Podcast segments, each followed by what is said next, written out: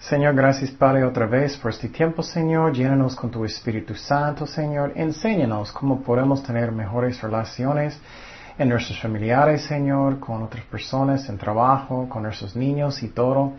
Gracias, Padre, en el nombre de Jesús. Amén. Ok, el tiempo pasado estábamos hablando de esposos y esposas. Y eso es algo que es muy importante, que tenemos buenas relaciones, porque Cristo dijo que Él quiere que es un, ejemplo de la iglesia y de Jesucristo. Pero ah, necesito tener buena relación con Jesucristo primeramente para que yo pueda tener mejores relaciones con otras personas. Y entonces yo necesito uh, mantener mi propio corazón, que no tengo amargura, que tengo amor en mi corazón, que, que tengo las cosas que Dios quiere, que no estoy lleno de enojo, de celos, de cualquier cosa, que estoy lleno del Espíritu Santo. Esa es la manera que necesito caminar con Dios. Porque el fruto del Espíritu Santo es amor, gozo, paz y muchas otras bonitas cosas. Entonces, eso es lo que Dios necesita para que podamos tener mejores relaciones con otras personas. También aprendemos que uh, no debemos dejar cualquier cosa salir de mi boca. Necesitamos orar, necesitamos decir lo que Dios quiere que decimos. También aprendimos que no debemos pelear sobre cosas que, que no son tan importantes que no estamos peleando, yo, yo quería este pedazo de pizza, estoy enojado. no, es mejor que negar a nosotros mismos y, actuamos como Jesucristo. Y entonces, um, paz es algo que necesitamos buscar con otras personas. Hay cosas que puedes hacer para que puedas tener más paz con personas. Posible tu esposa está muy enojada porque dejas la ropa en el piso. Oh, bueno, levántalo. No es tan difícil. sea como un serviente. Y si tú eres la esposa, no enojas. Puedes hablar con tu esposo, pero haz las cosas con amor. Cosas que no vale la pena para pelear. Pero haz lo que Dios dice no lo que solamente mi carne dice. Busca lo que Dios dice. Posible Dios quiere que, que, que tú cambies primero. Y muchas veces eso es lo que es. muchas veces estamos diciendo, tú necesitas cambiar, tú necesitas. Y Dios está diciendo, no, estoy trabajando contigo primero. Entonces necesitamos buscar maneras que podamos tener paz con personas. También aprendimos que necesitamos arreglar problemas cuando ellos suben. Muchas veces en matrimonios, muchas veces en el trabajo, puedes tener problemas que, que están acumulando por años y años. Y después eh, va, va, a pasar que puedes tener un, una lucha, estás peleando y ellos van a decir, oh, yo recuerdo eh, hace 10 años tú hiciste eso. Bueno, es que necesitamos arreglar las cosas cuando ellos suben. Y no solamente mételos bajo de la alfombra y piensa, oh, nunca va a salir. Hasta que sí, todo va a salir un día. También aprendimos que para tener paz alguien necesita morir a ellos mismos. Eso no significa que puedo matar a mi esposo o esposa, pero significa que yo necesito morir a mí mismo, mis deseos que son, que son solamente para mí. Egoísmo. Y entonces no está mal para tener deseos, pero cuando es puro egoísmo, eso sí está mal. Cristo dijo que si tú quieres ser un discípulo, necesitamos que negar a nosotros mismos y toma su cruz y, y, y, síguele. Entonces, eso es lo que necesitamos hacer. Entonces, Cristo nos dio el ejemplo hermoso que alguien necesita morir a ellos mismos, sus, deseos, su egoísmo y eso, y poner la otra persona primero. Y piénsalo, si quieres tener más paz, eso es lo que necesitamos hacer. No solamente estoy pensando en mí. Cristo murió en la cruz para que podamos tener paz entre nosotros y a Dios. Y por ejemplo, si tienes mucho dolor y estás en un matrimonio lo que sea, y estás luchando, bueno, necesitamos perdonar y darlo a Dios y mostrar el amor. Y necesitamos hacer las cosas como Cristo. Él hizo qué? Él negó él mismo, él murió él mismo en la cruz. Él puso nosotros primero para que podamos tener paz. Y por ejemplo, en el matrimonio, si tu, tu esposo no estás contento de lo que él está haciendo, bueno, muestra el amor, haz una escena, lo que sea, haz algo, escribe una tarjeta, algo hermoso para él y, Dios va a tocar su corazón. Y a veces personas no responden, pero si hago mi, mi parte, estoy bien con Dios. Necesito hacer mi parte. Eso es necesario. Entonces, para tener paz, alguien necesita morir a ellos mismos. Egoísmo, solamente pensando en mí. Necesitamos ser humildes, que no estoy lleno de orgullo. Eso es necesario para tener paz. Eso es necesario. Dice en Efesios 4.1, Yo pues, preso en el Señor, os ruego que andáis como es digno de la vocación con que fuisteis llamados, con toda humildad y macedumbre, soportándoos con paciencia los unos a los otros en amor. Eso es como podemos tener más paz. Y también ah, aprendimos que son algunas cosas que pueden quitar la paz en el matrimonio, en nuestras relaciones con otras personas. Bueno, puro egoísmo, egoísmo. Dice en Santiago 4.1. ¿De dónde vienen las guerras y los pleitos entre vosotros? ¿No es de vuestras pasiones las cuales combaten en vuestros miembros? Y entonces, ¿por qué niños pelean? Oh, yo quería eso, eso es mi juguete, eso es mío, mío, mío. Eh, adultos no son tan diferentes. eso es mi caro, eso es mío. Necesitamos poner otras personas primero y no solamente pensando en nosotros mismos. Eso es muy importante. Y en cualquier relación, en la iglesia, en el trabajo, lo que sea. También aprendimos que orgullo puede quitar la paz entre personas. Orgullo. Que no tengo una actitud que oh, yo soy mejor que otras personas. Eso está mal. Cristo estaba con los humildes. ¿Soy mejor que Cristo? Claro que no. También aprendimos de las esposas que, uh, o bueno, vamos a hablar que en el matrimonio necesitamos tener amor primeramente. Si no hay amor no puedes tener paz, no puedes tener una buena relación amas a la otra persona con todo su corazón, o todavía tienes amargura, enojo, necesitamos perdonar y necesitamos buscar lo que Dios quiere. También aprendimos que no debemos juzgar a la otra persona primero, pero juzgar a nosotros mismos primeramente. ¿Qué yo necesito cambiar? ¿Qué está en mi vida? ¿Qué yo necesito hacer? Eso es importante. Cristo dijo que muchas veces estamos juzgando otras personas y él dijo, hoy necesitas sacar la madera grandote en su propio ojo antes que vas a buscar lo que tu hermano hermana o esposa esposa tiene. Tenemos que buscar lo que tenemos nosotros primero. Si no, somos hipócritas. No debemos hacer eso.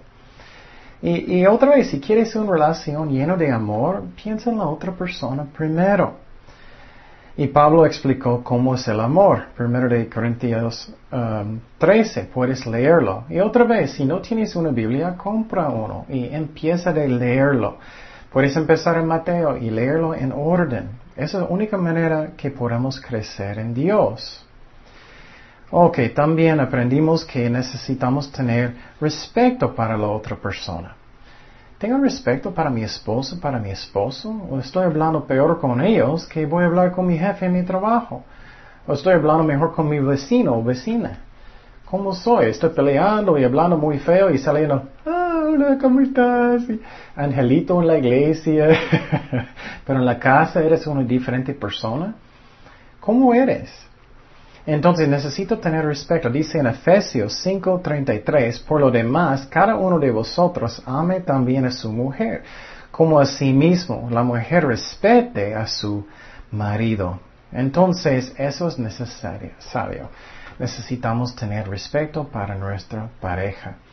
Y también quiero decir que matrimonio es entre un hombre y una mujer. Obviamente Dios hizo el cuerpo Uh, para que puedas tener hijos. Entonces Dios hizo matrimonio algo hermoso, pero es entre hombres y mujeres. Y hoy en día muchas veces personas quieren dar la culpa a Dios. Oh, pero tengo deseos. No, no, no, no.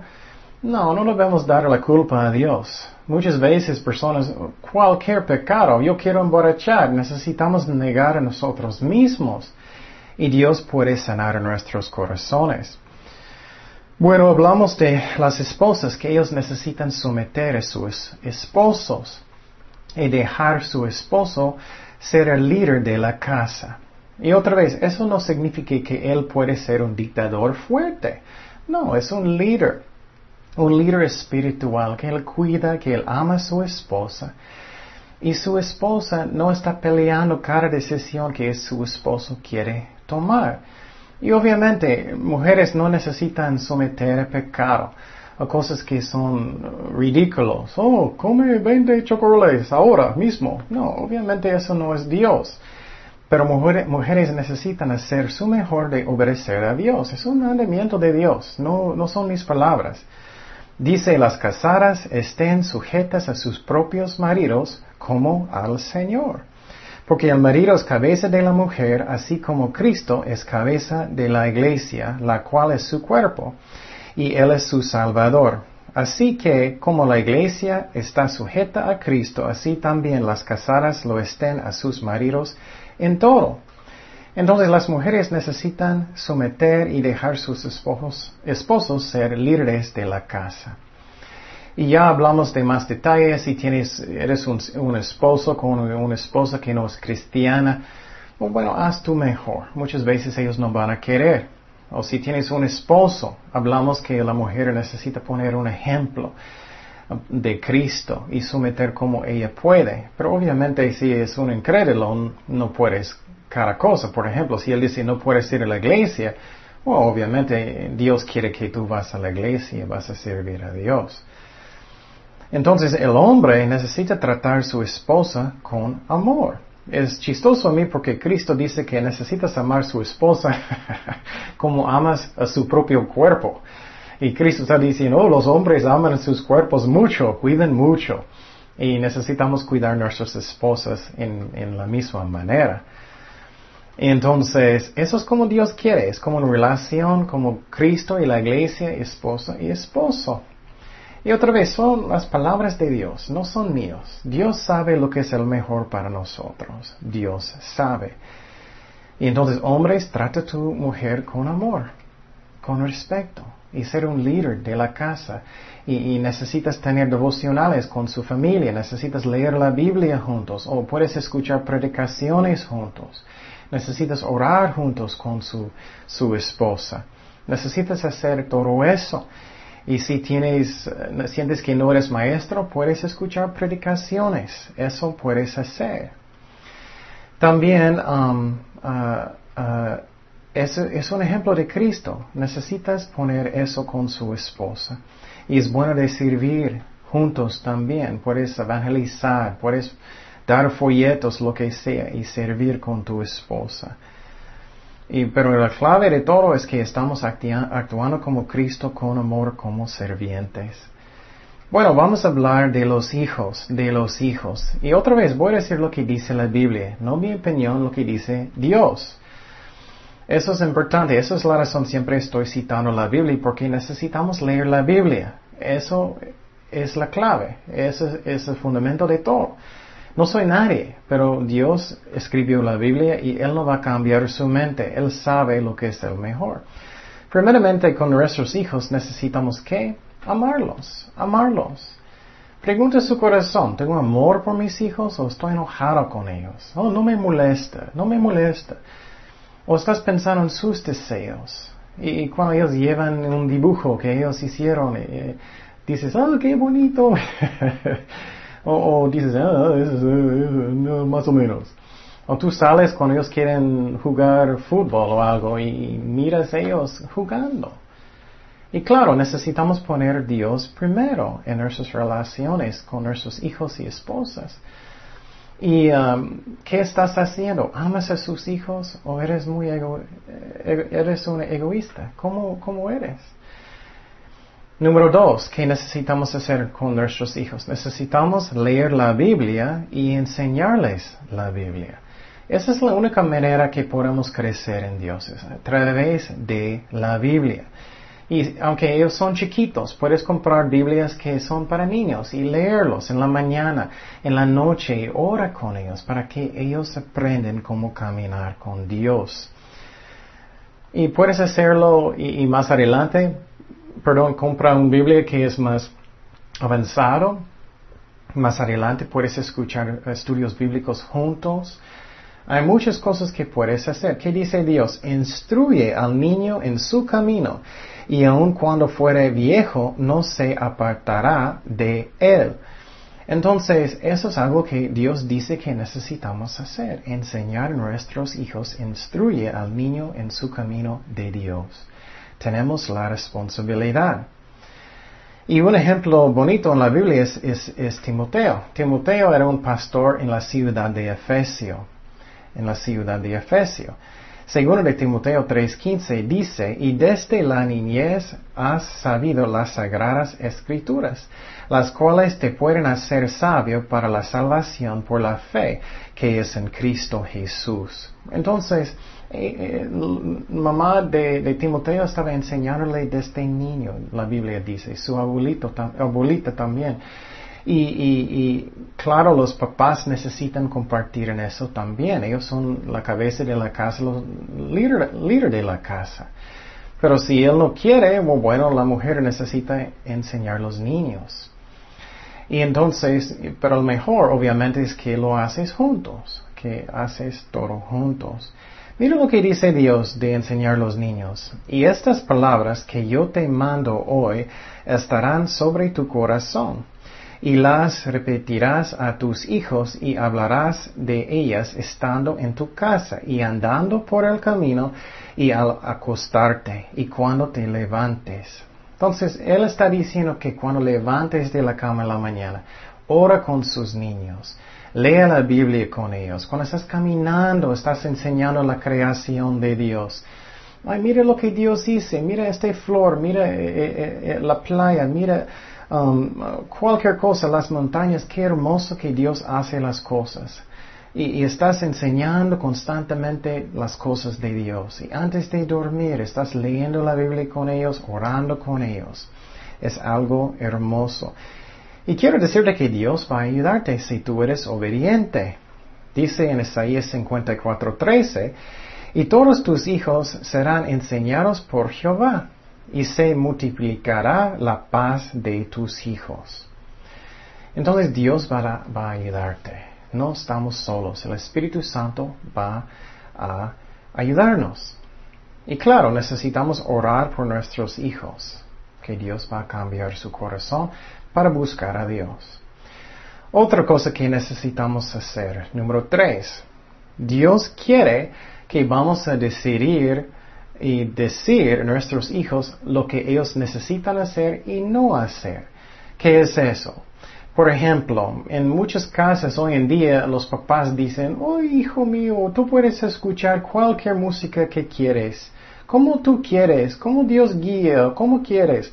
O hijo mío, puedes escuchar cualquier mala cosa, una novela mala o lo que sea, puedes escuchar lo que quieres mirar lo que quieres, Dios te guía, puedes ir a la iglesia si quieres, si no.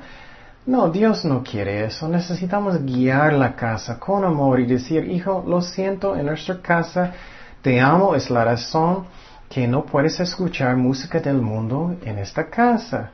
O, hija, lo siento, pero en, nuestra, casa no puedes mirar novelas porque son malas. Está lleno de fornicación y cosas malas. No puedes, es porque te amo. Es lo mismo con cualquier cosa. Hijo, vamos a la iglesia porque te amo. Eh, no es opcional, vamos a ir, es como es. Entonces necesitamos tener un, un espaldo, necesitamos guiar la casa como Dios quiere. Y no decir, pero ellos no quieren, ellos no quieren. Muchas veces necesitamos quitar la tele de la casa. Si, los, si no puedes controlar sus hijos o ponerlo en una parte que, que, que ellos no pueden ver. Y eso es importante que estamos en control, que los niños no están guiando, pero nosotros, los papás, Mira lo que dice Dios, otra vez, lo que dice Dios. Dios no quiere que somos así, uh, somos dejando cualquier cosa pasar en la casa. Él dijo de Abraham en Génesis 18, 18, habiendo de ser Abraham una nación grande y fuerte y habiendo de ser benditas en él todas las naciones de la tierra, porque yo sé que mandará a sus hijos y a su casa después de sí, que guarden el camino de Jehová, haciendo justicia y juicio para que haga venir Jehová sobre Abraham lo que ha hablado acerca de él. Entonces, eso es lo que necesitamos hacer. Otro ejemplo es cuando Jacob, Jacob por mucho tiempo, él estaba dejando a su familia tener ídolos de otros dioses. Y ellos tenían muchos problemas en la casa, hasta que finalmente Jacob quitó todo lo que es falso, los ídolos y todo, y él dijo, vamos a servir a Dios, el Dios de la Biblia. Entonces, eso es lo que necesitamos hacer. Si estás dejando a sus hijos hacer cualquier cosa, aunque es difícil, necesitamos orar y, y quita lo malo de la casa y no permitimos. Y es mejor que haces cuando ellos ya son chiquitos porque es mucho más fácil. Si esperas mucho, obviamente va a ser más difícil, pero necesitamos hacerlo. Y entonces, ¿qué más? Necesitamos orar con nuestros hijos, orar con nuestros hijos. No hay algo más precioso a mí que mirando a un chiquito niño orando con Dios, con Jesús. Y necesitamos orar juntos con nuestros hijos y viajarlos, orar por la familia, por la iglesia, por almas, por las necesidades de la familia. Un versículo hermoso, Mateo 19, 13 al 15, dice, entonces le fueron uh, perdón, presentados unos niños para que pudiese las manos sobre ellos y orase, y los discípulos les reprendieron. Pero Jesús dijo, dejad a los niños venir a mí y no se los impidáis, porque de los tales es el reino de los cielos. Habiendo puesto sobre ellos las manos, se fue de allí. Qué bonito. Jesús tenía a los niños en sus brazos, con sus manos sobre ellos, orando por ellos, juntos. Eso es muy importante que hacemos. Pablo también, cuando él estaba en un viaje a Jerusalén, cuando él era un misionero, regresando a Jerusalén, él fue, fue en un barco a, una ciudad se, se llama Tiro. Hechos 21, 2 al 5. Y hallando un barco que pasaba a Fenecia, nos embarcamos y zarpamos. Al vistar Chipre, dejándola a mano izquierda, navegamos a Siria y arribamos a Tiro, porque el barco había de descargar allí. Y hallados los discípulos, nos quedamos allí siete días, y ellos decían a Pablo por el Espíritu que no subiese a Jerusalén. Cumplidos aquellos días salimos acompañándonos todos con sus mujeres y hijos, mira todos, hasta fuera de la ciudad y puestos de rodillas en la playa orarnos. Qué hermoso ejemplo es eso que con todos, con las familias, con los niños, los esposas, que ellos estaban en las rodillas en la playa, orando juntos. Eso es lo que necesitamos hacer con nuestros hijos y vamos a seguir hablando de los hijos. Oremos. Señor, gracias Padre por este tiempo. Ayúdanos, Señor, a ser buen papás, buen esposos y esposos. Gracias por todo de tu amor, Señor. En el nombre de Jesús. Amén. Jesús te ama. Queremos invitarte a nuestra iglesia La Cosecha, donde tú puedes aprender el amor de Cristo y puedes aprender la Biblia. Muchas veces pensamos que no podemos aprenderlo, pero estamos estudiándolo versículo por versículo y tú puedes aprenderlo. Y Jesús te ama tanto y queremos mostrar eso porque Jesús es amor. Y te amamos nosotros también en el amor de Cristo. Dios te bendiga. Ay, mamá.